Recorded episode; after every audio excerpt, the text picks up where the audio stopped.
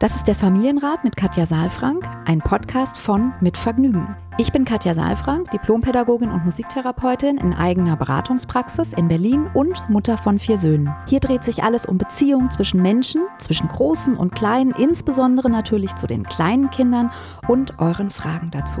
Ich bin Matze Hirscher, Gründer von Mit Vergnügen, Familienvater und Fragensteller. Ich besuche Katja in ihrer Praxis, lese hier eure Fragen an Katja vor und gehe stellvertretend für euch mit ihr ins Gespräch und will es genauer wissen. Was brauchen unsere Kinder? Wie können Eltern die alltäglichen Herausforderungen meistern? Wie finden Paare oder Alleinerziehende ihr Gleichgewicht? Ich glaube, dass jedes Verhalten einen Sinn hat und ich möchte euch dabei helfen, eure Kinder besser zu verstehen und dann diese Erkenntnisse auch in konstruktive Antworten in eurem Alltag umzusetzen. Willkommen beim Familienrat Podcast. Hallo und guten Tag. Hier ist der Familienrat Podcast. Guten Tag, guten Tag. Hallo, liebe Katja. Ganz ungewohnt, ja. Das ist richtig ja. Genau, ganz ohne Namen heute. Also Familienrat mit Katja und Matze heute. Ja, mit Katja und Matze und vor allen Dingen haben wir uns nämlich in der letzten Woche haben uns äh, gesagt, wir haben es festgestellt, wir stellen uns ja immer zweimal vor, einmal im Intro und dann hier nochmal. Und wir wissen eigentlich, wer wir sind. Und die, die uns hören, die wissen eigentlich auch, wer wir sind. Und deswegen haben wir uns, vieles uns jetzt gerade etwas schwer, uns zu begrüßen, weil wir das auch schon so täglich grüßt das Murmeltier, dann auch genau. immer wissen, wie man da was sagt. Und kleine Veränderungen halten doch die Beziehung aufregend, liebe Katja. So ist es, das ist genau. Unsere kleine Aufregung am Morgen. Genau. Ja, schön, dass wir uns widersprechen. Ich freue mich. Also nicht widersprechen, sondern widersprechen. ja, ich freue mich auch wir haben uns entschieden, obwohl wir uns gesagt haben, wir wollen uns auch eigentlich jetzt endlich sehen, aber es ist äh, Mutationen und wir haben uns jetzt auch daran gewohnt, dass es irgendwie geht und dass wir uns, ja. äh, wir sehen uns erst, wenn es sicher ist. Ja, genau. Mutanten und Mut sagen, Mutonkels. muss man ja sagen. Mutanten und Mut Mutonkels. ja, nee, wir, ja. wir bleiben, wir halten Abstand. Und das, ja, ist, ist okay. Ne? Hat man so ein bisschen, wussten auch nicht genau, wie wir es machen, aber Leif ist schon, ist schon besser. Die Vernunft siegt. Ja, ich bin im Augenblick auch noch nicht in der Praxis tatsächlich. Guck nur mhm. ab und zu du bist nach. immer Post. noch zu Hause. Ja, ich bin immer noch im Homeoffice mhm. und mache alles online. Und wie geht das für dich? Also du hast dich auch dran gewöhnt, ne? Das ist ja jetzt fast ein Jahr, doch über ein Jahr jetzt schon alles. Ja, ja. Ich habe mich tatsächlich ein bisschen dran gewöhnt. Ich bin trotzdem ein bisschen traurig, weil die KBV-Ausbildungen, die ja sowieso online laufen, alle wirklich gut auch angenommen werden und die Leute vor allen Dingen gerne auch die Praxistage machen wollen. Und die Praxistage gehen nicht online. Und es ist aber im Moment ja. eben schwierig, sich in Gruppen zu treffen, obwohl wir das eben im Ende letzten Jahres noch gemacht haben, auch mit Abstand. Und ich hatte Filter besorgt und wir hatten Tests gehabt und auch wirklich ein wunderbares Hotel, was uns da begleitet hat. Und das ist halt im Augenblick nicht möglich und das ist sehr frustrierend, weil ich jetzt die Praxistage schon zum zweiten Mal verschieben musste. Und insofern geht's mhm. mir, also es geht mir nicht schlecht. Ich meine, das ist ja albern. Ich meine, ich kann arbeiten und ich habe viele Menschen, mit denen ich in Kontakt bin. Also ich meine, an der Stelle ist es wunderbar. Und trotzdem geht's mir wahrscheinlich so wie anderen auch, dass ich einfach den echten Kontakt etwas vermisse. Ja, so dieses, also manchmal ist es tatsächlich so, dass ich immer noch diesen Impuls habe, wenn ich, dass ich aus dem Haus gehe und die Maske vergesse, obwohl, also, weil ich so selten aus dem Haus gehe. Ja, so und jemanden sehe und die die Hand hinstrecken möchte oder so. Also diese Impulse sind bei mir tatsächlich immer noch da und dann denke ich immer so, ja, Gott sei Dank, sie sind noch da. Weil einem ja doch so schon auch im System immer wieder die Angst steckt, nicht zu nah ranzugehen. Da ist ein anderer Mensch, der könnte dich anstecken. Also das ist ja entgegengesetzt zu dem, wie wir eigentlich angelegt sind, ne? auf Verbindung und auf Kontakt. Und jetzt sagt uns eigentlich unser System und die Vernunft, jeder Kontakt könnte gefährlich sein. Und das macht ja auch was mit, mit uns.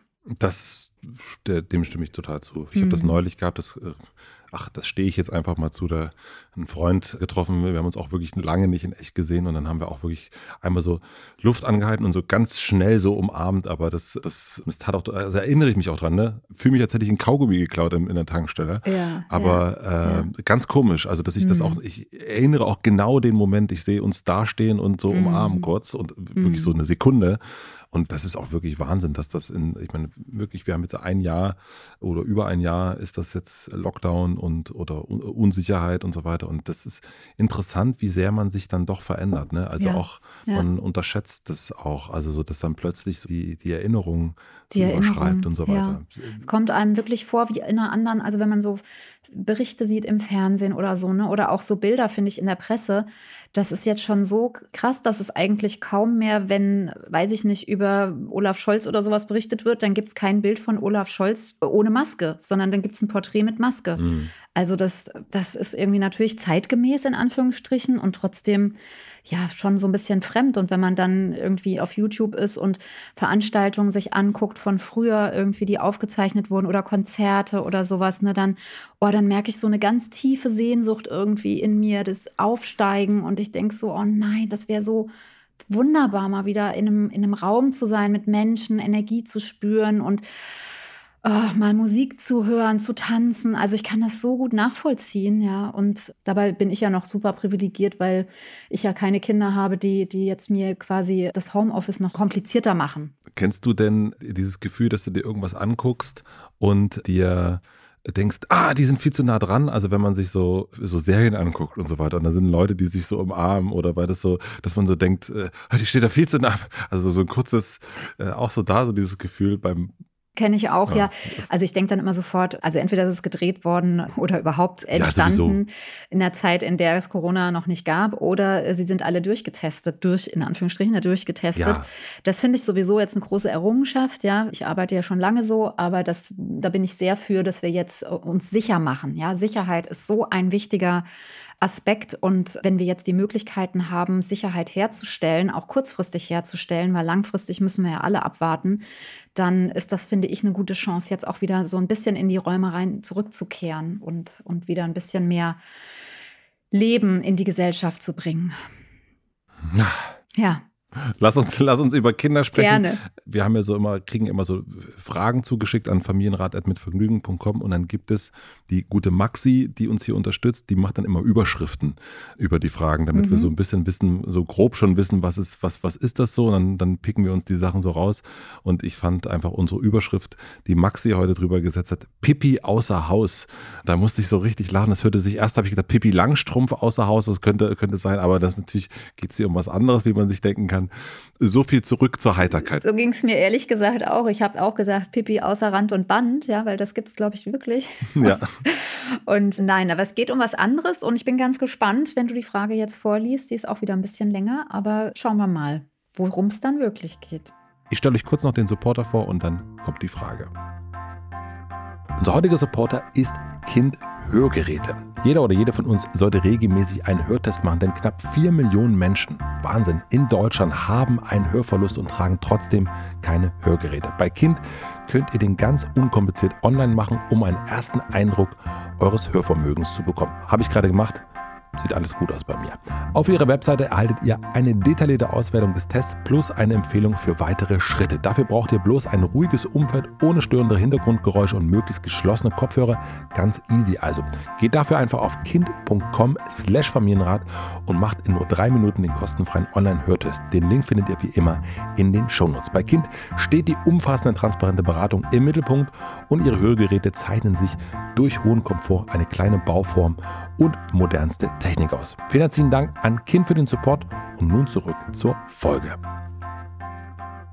Diesmal hat Linda geschrieben. Linda hat sich auch nett am Anfang bedankt. Vielen herzlichen Dank dafür schon mal, dass wir beantworten. Und sie schreibt schon mal zur Einschätzung. Wir haben zwei Kinder, Anne 5, Felix 3. Was für den kleinen Bruder das Normalste der Welt ist, erscheint für die große Schwester ein Problem. Unsere Tochter Anna ist fünf Jahre und hat ein großes Problem mit ihrer Sturheit. Nach ihrem dritten Geburtstag ist sie in den Kindergarten gekommen und hat ein ganzes Jahr dort nicht mit den Erziehern gesprochen, nichts gegessen, getrunken und geht dort auch nicht auf die Toilette. Auch beim Singen im Kreis oder sonstigen Aktivitäten im Kindergarten ist sie eher eine passive Zuschauerin am Rand. Ich weiß nicht, was vorgefallen ist. Die Eingewöhnung damals lief leider ziemlich schleppend und war mit vielen Tränen verbunden. Jedoch geht sie gern in den Kindergarten und hatte noch keinen Tag, ab dem sie lieber zu Hause bleiben möchte. Seit der Bruder mit in den Kiga geht, fiel der Abschied nie schwer. Sie gehen zusammen super gern hin. Nach dem ersten Lockdown ist sie im Sommer letzten Jahres wieder in den Kiga gekommen und hat plötzlich mit allen Erziehern geredet. Von sich allein und so, als wäre nie etwas gewesen. Essen und trinken möchte sie dort weiterhin aber nichts. Auch selbst mitgebrachtes Essen wird nicht angehört. Das größte Problem im Moment ist, dass sie ohne mich nicht auf die Toilette gehen möchte. Zu Hause klappt es ohne Probleme, sie braucht keine Hilfe. Bei Oma und Opa möchte sie auf keinen Fall auf die Toilette gehen, auch mit Oma nicht. Da wir zweimal pro Woche einen Oma-Nachmittag haben, gibt es dort auch jeweils zweimal ein großes Drama. Anne weint, muss aufs Klo, traut sich aber nicht. Wir haben sogar schon ein Kinderschloss gebastelt, das sie von innen verriegeln kann, denn sie sagt, sie hat Angst, wenn jemand, zum Beispiel der kleine Bruder, hereinkommen würde. Alle nehmen natürlich Rücksicht und würden nie einfach hineinstürmen. Jetzt, wenn bald der Kieger wieder öffnet, sind wir alle gespannt, wie sich diese Situation weiterentwickelt. Eine Windel möchten wir ihr ungern wieder anziehen. Sie kommt nächstes Jahr auch in die Schule und wir befürchten, dass es bis dahin noch nicht klappt. Sie ist wirklich stur und wenn sie sich das in den Kopf gesetzt hat, macht sie es nicht. Wir haben auch schon Belohnungen mit ihr zusammen überlegt, aber nichts hilft. Im Internet liest man, dass es die Zeit mit sich bringt. Wir sind wirklich ratlos und verzweifelt. Sie möchte es eigentlich auch versuchen und ist selbst zuversichtlich, aber wenn es dann soweit ist, kneift sie und macht lieber in die Hose, als auf die Toilette zu gehen. Herzliche Grüße, Linda. Vielen Dank erstmal für diese Frage. Und ich habe ganz aufmerksam zugehört und mir auch ein paar Notizen nochmal gemacht dazu.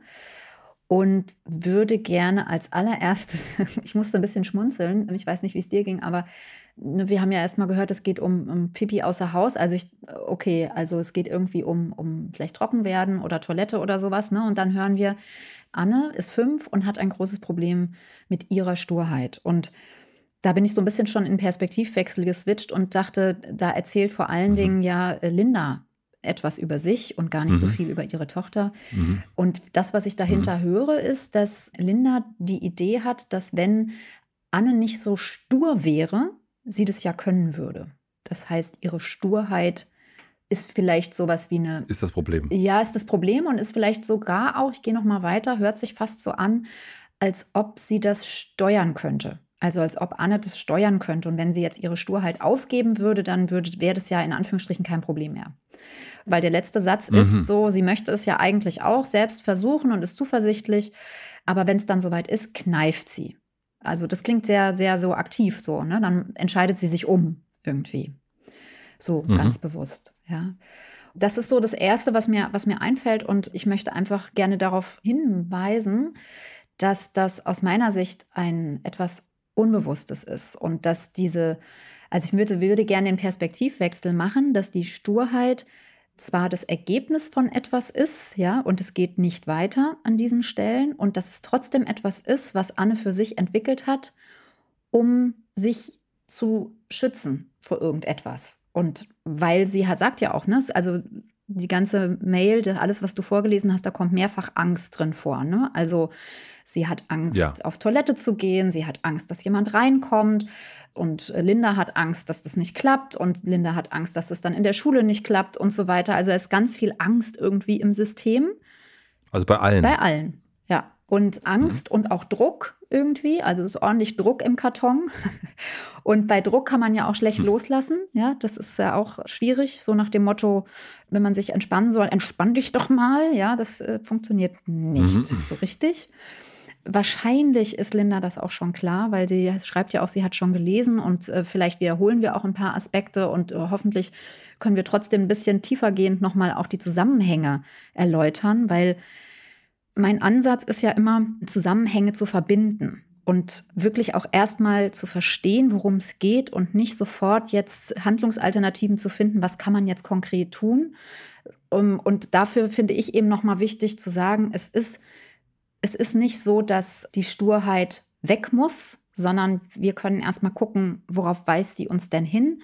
Was ist das für eine Notstrategie? Ja, das ist ja wie so eine wie soll ich sagen, ist ja wie so eine Handbremse, ne? Also als, ob's, als ob Anne genau. im Auto mhm. sitzt und fährt und irgendwo hinfahren soll, wo sie nicht hinfahren will. Und jetzt zieht sie einfach die Bremse an und bleibt stehen mitten auf der Straße. So, und äh, dann sagen alle, die, die hinter mhm. ihr stehen, das gibt's doch nicht, warum steht die denn da? Das ist aber, das ist aber ganz schön stur. Mhm. mhm.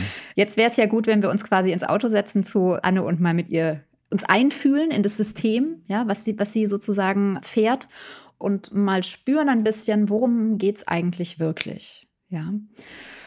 Wenn wir dann meinen Eisberg uns nochmal angucken, den wir hier schon ganz oft auch als Modell ein bisschen drüber gelegt haben, wie so eine Matrize ne, über diese Zusammenhänge.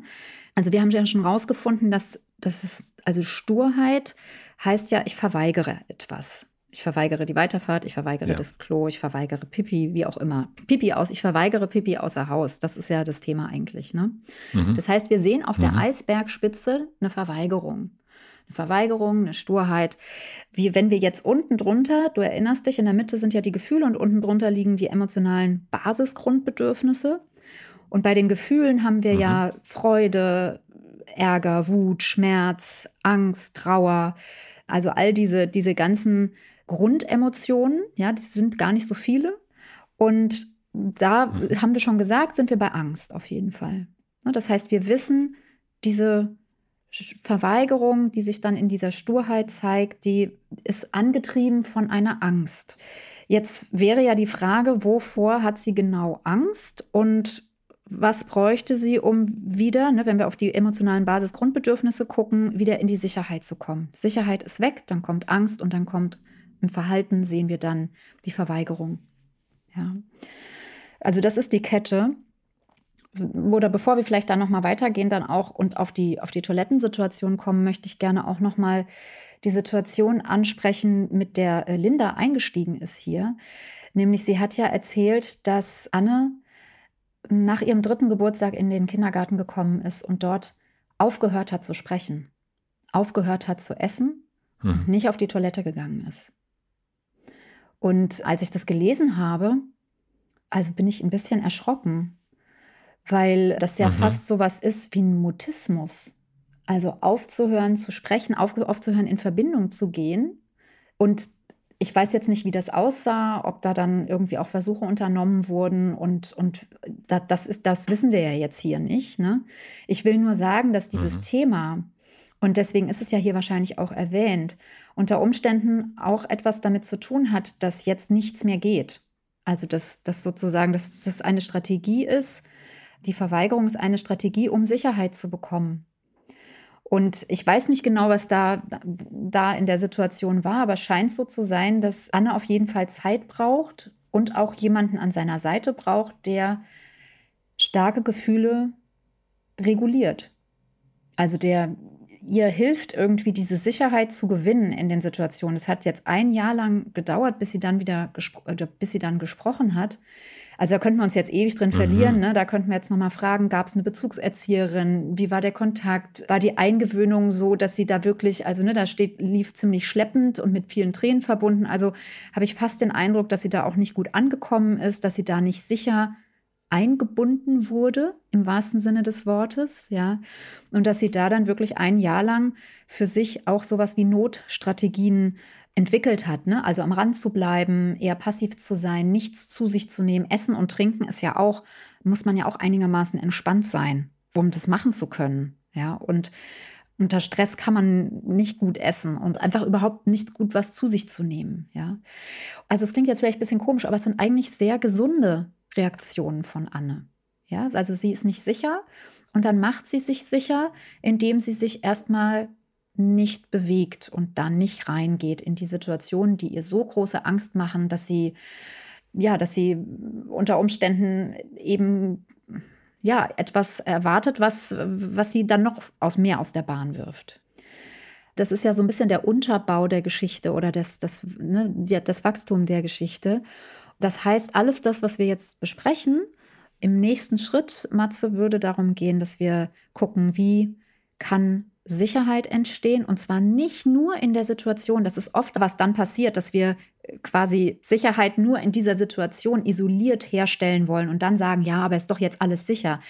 Das ist ein Teil. Der andere Teil ist, dass ja diese Unsicherheit in der Situation ein Symptom für eine tiefe Verunsicherung in vielen Ebenen ist, auf allen Ebenen ist. Ja, und deswegen geht es darum, jetzt eigentlich, wenn Linda jetzt mit uns hier sitzen würde oder ich mit ihr in der Beratung wäre, dann würde ich sie fragen, wie das ansonsten ist und würde ein bisschen nochmal über den Tagesablauf fragen und wie die Kontakte sind und so, um zu gucken, wie geht es denn Anne ansonsten mit ihrer emotionalen Sicherheit und überhaupt, wie spürt sie sich, wie, wie selbstwirksam kann sie sein, wie präsent ist sie in der Familie und so. Das sind alles Dinge, Linda, die ihr für euch nochmal so prüfen könnt jetzt insgesamt. Kann das sein? Also es schafft ja ganz offensichtlich sehr, sehr viel Aufmerksamkeit in der Familie, die Großeltern, ein Schloss wird gekauft, mhm. in der Kita, also dieses an den Rand sich begeben und nicht auf Toilette zu gehen, schafft ja wirklich ein großes Tohu Wabohu. Also das ist eine Aufmerksamkeit, wovor sie sich ja eigentlich schämt. Erklären Sie mir das bitte. Ja, finde ich einen guten Punkt, weil es geht ja jetzt hier konkret um Ausscheidungen. Also um körperliche Ausscheidung. Ja, mhm. und das haben wir, glaube ich, auch mhm. schon öfter gesagt, irgendwie, dass das ja was sehr Persönliches auch ist. Und ich kenne sehr viele, die auch, wenn sie unterwegs sind, überlegen, wo gehe ich auf Klo und gehe ich, kann ich mich da entspannen? Total. Ja, und also ich empfinde das auch nicht als so selbstverständlich, dass man irgendwie in der Kita auf Klo geht. Also jeder, der jetzt hier zuhört, kann ja mal gucken, wie das mit seinem Kind ist oder mit seinen Kindern ist und auch noch mal in Perspektivwechsel gehen. Wie war es bei dir früher? Also bist du in der Schule auf Klo gegangen? Also ich finde noch, der, der, das Schulklo war ja der schlimmste Ort ever. Also da, da weiß ich nicht, aber da geht man ja nicht gerne hin. Also das war kalt, das war dreckig, das hat gerochen. Ich weiß nicht, heute ist wahrscheinlich alles anders. Ich weiß es nicht. Also ich kenne auch noch Schulen, wo es nicht anders ist. Ja. ja, also jedenfalls ist es nicht so, dass man denkt, oh ja, da mache ich jetzt mal eine Sitzung. Ja.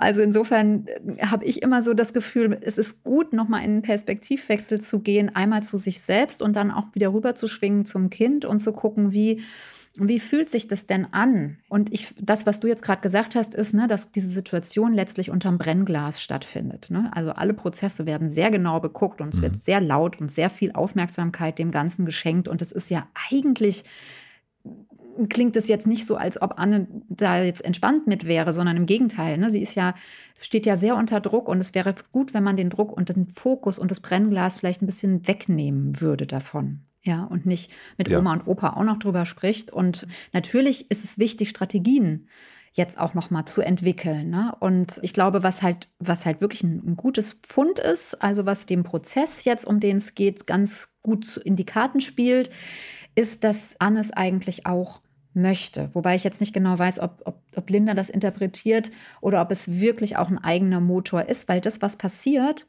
wenn so das Brennglas so sehr scharf da drauf gelegt wird, dann ist es oft so, dass dieser Motor, ich will das schaffen und ich will das selbstständig schaffen und ich will, also diese intrinsische Motivation, wie man sagt, ja, die geht dann oft verloren. Also dann, dann ist tatsächlich oft die Verweigerung das, was übrig bleibt, weil nichts mehr geht. Ja, wenn ich müssen soll, kann ich nicht mehr. Ah, mhm. okay. Mhm. Du meinst jetzt gerade in Bezug auf Toilette oder im Allgemeinen auch? Beides. Also ich glaube, wir sind Menschen mit diesen emotionalen Basisgrundbedürfnissen, zu dem dreien ja nicht nur Sicherheit und Verbindung, sondern eben auch Autonomie und Selbstwirksamkeit gehört. Wir wollen unser Dasein selbst gestalten wollen. Und das können wir natürlich in mhm. bestimmten Rahmenbedingungen, gar keine Frage. Und trotzdem, wir entscheiden uns gerne selbst. Und auch das ist ein wichtiger Punkt, den du ansprichst an dieser Stelle. Es wäre gut, wenn Anne ein bisschen Spielraum bekäme für eigene Entscheidungen. Also vielleicht wäre es gut, äh, nochmal zu hören, was sie für Ideen hat. Ich weiß nicht, ob das Kinderschloss von die Idee von, von Anne kam, also von, von der Kleinen selbst, oder ob die Mama die Idee hatte. Wir neigen dazu, wir Mütter, sehr schnell, sehr lösungsorientiert vorzugehen. Also wir haben ganz, ganz viele Ideen, auch ganz spielerische Ideen. Und Anne ist ja jetzt in einem Alter, wo sie auch schon was sagen kann dazu.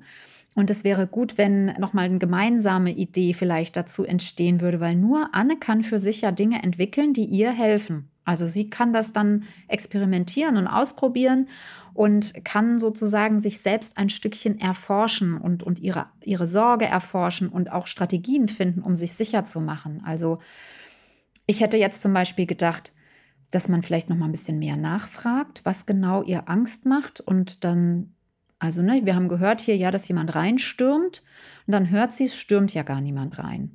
So, und jetzt hat sie ein Kinderschloss, weiß ich jetzt gar nicht, ist es ein symbolisches Schloss oder ein echtes? Also, weil theoretisch würde ja dann tatsächlich auch noch mal eher wahrscheinlich die Idee entstehen, gibt es jemanden, der dich sicher machen könnte. Also gibt es jemand, der sich da vorstellen kann oder ne, wenn das wirklich die Angst ist. Ich bin mir auch gar nicht sicher, ob das die Angst ist. Also vielleicht will sie einfach auch nicht auf ja, ein ja, Klo gehen. Ja. Ja, also dann, das hat, hat sich ja verändert. Ne? Das, mhm. das mhm. habe ich auch noch nicht so richtig verstanden. Ne? Also von, es hat nicht gesprochen und so weiter. Das hat sich ja alles verändert. Eigentlich ist ja im Grunde nur, in Anführungsstrichen, das nur das äh, Pipi-Machen irgendwie übrig geblieben, was mhm. mhm. nicht klappt. Mhm. Und das irritiert mich so ein bisschen. Das eine ist, okay, Toiletten können jeder hat andere Ekel und so weiter Sachen. Ne? Das ist das eine. Aber das andere, das ist ja quasi die letzte übrig gebliebene Verweigerung Thema. oder Thema. Thema ist schöner als, als Verweigerung. Also, ja. das heißt, du empfindest es nicht so groß. Frage, was ich mich, oder was fragst du dich, ja? Ne, ich frage mich, wenn, wenn du vom Eisberg kommst, mhm. hat das was mit der allgemeinen Verweigerung zu tun? Ist es nur noch übrig oder ist das separat und hat mit, mit Toilette an sich zu tun? Ne? Das eine ist ja. Mhm isoliert und das andere ist, hat einen großen Zusammenhang, glaube ich. Wenn du sagst, okay, ich kann, ich gehe einfach nicht gerne auf fremde Toiletten, ich glaube, da gibt es ganz viele, ja. Also so Toiletten, äh, Hygiene, Dinge. Ich glaube, es ist, ich glaube, es ist eine Mischung. Also mein Gefühl ist, dass es eine Mischung mhm, okay. ist. Ich kenne ja Anne überhaupt nicht. Ich höre ja nur, was Linda erzählt. Und mein Gefühl ist, dass viele Prozesse einfach ja. sehr, sehr schnell sehr, sehr viel und, und nicht so in dem Tempo, wie Anne das nehmen könnte, kommen. Ja, also wenn wir uns die Situation mhm. angucken, wie sie eingewöhnt wurde, also ne, die Eingewöhnung an sich verlief schleppend. Das klingt jetzt so entschleunigt, ne? aber schleppend heißt ja, sie konnte sich nicht so gut eingewöhnen und, war mit vielen Tränen verbunden. Ja, und sie hat noch keinen Tag gehabt, an dem sie nicht lieber zu Hause bleiben möchte. Also gibt es offensichtlich immer wieder Prozesse, denen Anne eigentlich nicht zustimmt und die sie aber trotzdem irgendwie machen muss. Und das wäre nochmal ein Punkt, wo Linda eben unabhängig davon, dass es jetzt vielleicht auch um fremde Toiletten geht, die dann am Ende stehen, wo sie noch mal gucken könnte, wo hat denn Anne Möglichkeiten auch mal nein zu sagen, stopp zu sagen, wie schnell ist euer Leben? Wo darf Anne mitbestimmen, ja? Und diesen diesen Aspekt Sicherheit, also Sicherheit, damit meine ich äh, vor allen Dingen eine eigene Sicherheit, also dass ich in meinem Tempo den Weg gehen darf und dass nicht über meine Ängste hinweggegangen wird oder dass die nicht, nicht zugedeckt werden, ist doch nicht so schlimm oder guck mal, das ist doch nur die Toilette von der Oma oder so, sondern dass das ernst genommen wird. Ja, und dass, dass dieser Sorge, dass diese Sorge erst nochmal deutlicher wird. Ja, weil unter Umständen steht eben die für was. Ja, das ist mir auch nicht klar. Das können wir, glaube ich, auch nicht aus der Entfernung jetzt genau auseinandernehmen. Meine Erfahrung ist, dass es eben oft zusammenhängt insgesamt mit einer emotionalen Verunsicherung. Ja, wo ist mein Platz? Wie sicher bin ich? Ich lese auch ein bisschen raus hier, das sage ich jetzt auch nochmal am Schluss, dass äh, ja hier der kleine Bruder, für den ist es ja alles kein Problem. Ne, so. Und die mhm, große, ja, ja. auch da, ne, wir haben ja schon öfter über den Geschwisterkonflikt gesprochen, das kann sich ja auch umkehren, ne, dass ein älteres Kind dann eine große Unsicherheit erlebt, weil der Kleine auf einmal alles hervorragend macht, ja. Und dann ist das nicht nur so ein, so ein Gabi-Moment, sondern dann ist das echt so ein Moment, wo man in so ein, so ein Gefühl reinkommt, dass man das nicht gut kann. Und, ähm, und die Eltern natürlich auch, ne? Auch die, die Eltern haben im Kopf dann oft so ein, ja, wie soll ich sagen, so, eine, so, eine, so ein Raster, ne? dass man denkt, oh, der ist drei und der kann das schon. Und die ist fünf und das ist ein Riesenproblem. So, und damit wird es ja noch größer. Also mein Ziel ist so ein bisschen darauf zu lenken, dass es ein, wirklich ein individueller Prozess ist und dass dieser Prozess durch verschiedene Dinge auch gestört werden kann. Also gestört im wahrsten Sinne des Wortes, jetzt nicht im pathologischen Sinne, ja, sondern es wird einfach gestört dann und dann sind andere Dinge erstmal dran mein Gefühl ist, dass es darum geht, jetzt Anne erstmal sicher zu machen, dass sie ihre Strategien machen darf. Also warum muss sie in die Kita gehen, wenn sie eigentlich noch überhaupt nicht, wenn sie nicht will? Und wie geht, also nicht im Sinne von, da muss sie nicht mehr gehen, sondern gibt es darüber einen Raum, um, um zu sprechen? Gibt es einen Raum für ihre Sorge? Gibt es einen Raum für ihren Schmerz? Gibt es einen Raum für für das, was sie bewegt emotional? Oder wird einfach gesagt, ne, gestern habe ich mit einem Papa gesprochen, da hat das kleine Mädchen am Morgen auch gesagt, Papa, ich gehe heute nicht in die Kita. Und dann hat der Vater ganz lange angefangen zu erklären, warum das jetzt aber sein muss und dass er eben Geld verdienen muss und so. Ne? Und diese Liebeserklärung von diesem kleinen Mädchen, Papa, ich habe dich lieb und ich bin am liebsten mit dir zusammen, die ist gar nicht gehört worden. Ja, und vielleicht mhm. auch, ich bin traurig, dass wir uns trennen und so weiter. Und diesen Raum zu eröffnen, Dafür plädiere ich jetzt erstmal, weil das Verbindung gibt. Das kleine Mädchen kann sich mit sich verbinden, also Anne jetzt hier in dem Fall. Ne? Und Linda erfährt was über Anne. Und von da aus dann weiterzugehen und zu gucken und zu sagen, Mensch, Wahnsinn, dass du immer gar nicht gehen willst. Ne? Und hm, was macht dich so traurig? Und, ne, und dann kann man im nächsten Schritt gucken, was braucht sie, wenn sie denn dann geht, auch um da nochmal sicherer zu werden. Und also es gibt ja ganz viele Lösungen. Ne? Man, zur Not könnte man ja auch zur Oma sein eigenes Töpfchen mitnehmen oder man könnte sie kürzer abholen, also dass sie, also schneller abholen wieder, so dass sie eben nicht dort auf Toilette gehen muss und weinen muss. Ne? Also Ziel wäre, gute Erfahrungen jetzt zu machen mit Strategien, die Anne gemeinsam mit Linda entwickelt. Katja, ich ähm, glaube, ich möchte demnächst auf Toilette gehen. oh ja, da haben wir jetzt ordentlich drüber geredet, genau. da haben wir ordentlich drüber geredet. Ich habe am Anfang die Komplexität des Ganzen interessanterweise beim ersten Mal lesen gar nicht so gemerkt, wie es so oft ist. Und ja, man möchte das ja am liebsten, ne, wenn man, man schreibt sowas und möchte am liebsten, ja, hier, bitte. Ja. Äh, so macht man das jetzt. Ja. Aber ich verstehe auch, dass das eben nicht so leicht ist. Und ich hoffe, dass wir aber trotzdem jetzt so ein paar Ansätze oder du vor allen Dingen Ansätze geben können, wie man da, wie man da so vorgehen kann. Ich finde, ich fand es höchst, also so auch dir zuhörend und auch nochmal drüber reflektieren, tatsächlich hochinteressant. Also wie so, wie so eine Kleinigkeit, in Anführungsstrichen, wie auf Toilette gehen, wie so ein großes Thema werden kann bei einem Kind. Und ja, puh, ja, du, äh, ehrlich gesagt, nicht nur beim äh, Kind, ne? Also ich ja. sag jetzt mal so, wenn man den Bogen ganz groß spannt, ist das ja genau das, das Thema der Autonomie auch im Alter. Ne? Also alleine auf mhm. Toilette gehen. Ich weiß noch, als, als meine Mutter noch lebte, das war für sie ganz wichtig, alleine das machen zu können. Und als es nicht mehr ging, hat sie sich das immer wieder gewünscht. Ne? Also ich weiß jetzt ein bisschen mhm. nochmal auch eine andere, noch mal eine andere Richtung. Aber das, ne, für uns ist das so eine Kleinigkeit, weil es für uns so selbstverständlich ist. Und dabei ist das der, der Ausdruck von Autonomie und Selbstständigkeit. Ne? Also deswegen, das ist eben nicht so eine Kleinigkeit. Und wie du sagst, es ist sehr komplex auch an dieser Stelle. Ja? Und ich kenne auch also bitte auch keinen Stress haben, wenn die Kinder jetzt fünf ist jetzt noch, also ich will jetzt nicht sagen, ist noch kein Alter, ne? aber es braucht ein bisschen Zeit und manchmal dauert es auch ja bis in, in die Wackelzahnpubertät rein oder auch in die in die Pubertät rein, ja, wo, wo dann auch immer noch mal Verunsicherungen stattfinden können, wo auch körperliche Veränderungen da sind und wo man sich einfach nicht stressen darf, ja. Ich würde sagen, also ich gehe jetzt mal auf Toilette. Vorher will ich natürlich noch wissen, was steht für dich noch an? Letztes Mal hast du mir von KBV 1 erzählt, wie ich dich kenne. Äh, Gibt es jetzt KBV 2, 3, 4? So ist es, ähm, genau. Erzähl mal, was, was für dich noch ansteht. ja, KBV äh, 3 steht jetzt an, genau. KBV 1 äh, haben wir begonnen, genau. Kinder besser verstehen. Kinder besser verstehen, genau.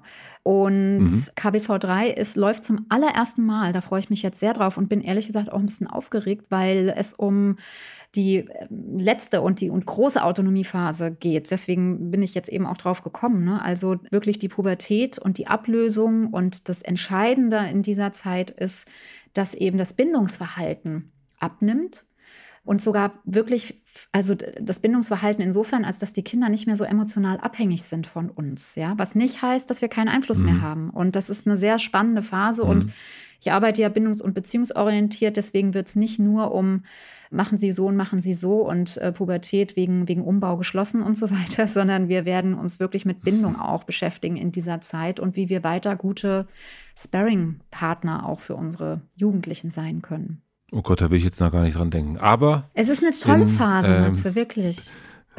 Du darfst dich drauf freuen. Ja, ich freue mich, ich freue mich wahnsinnig drauf auf diese Phase. Ich komme in vier Jahren darauf zurück. Ich freue mich. Du musst es ganz, du musst es auf jeden Fall machen. Also lange machen. Also das ist nicht, also nicht nur das eine Mal. Also deswegen bitte bucht es alle, damit, damit es in vier Jahren noch stattfindet, damit ich dann auch noch kommen kann. Ja, da würde ich mich auch freuen. ganz, ganz, ganz eigensinnig hier gerade unterwegs. Schön was mit dir, Katja. Wir hören uns wieder nächste Woche, würde ich sagen. Ich freue mich drauf, Matze. Bleib gesund, ja? Gleichfalls. Habt eine schöne Woche. Tschüss, Bis tschüss. dann. Tschüss. Abonniert den Podcast überall da, wo man Podcasts abonnieren kann. Wir freuen uns über Bewertungen, über Kommentare und natürlich, wenn ihr diesen Podcast einer einzigen Person weiterempfehlt. Und nicht vergessen, es gibt keine schwierigen Kinder, sondern nur schwierige Situationen und Eltern, die dann auch mal nicht weiter wissen.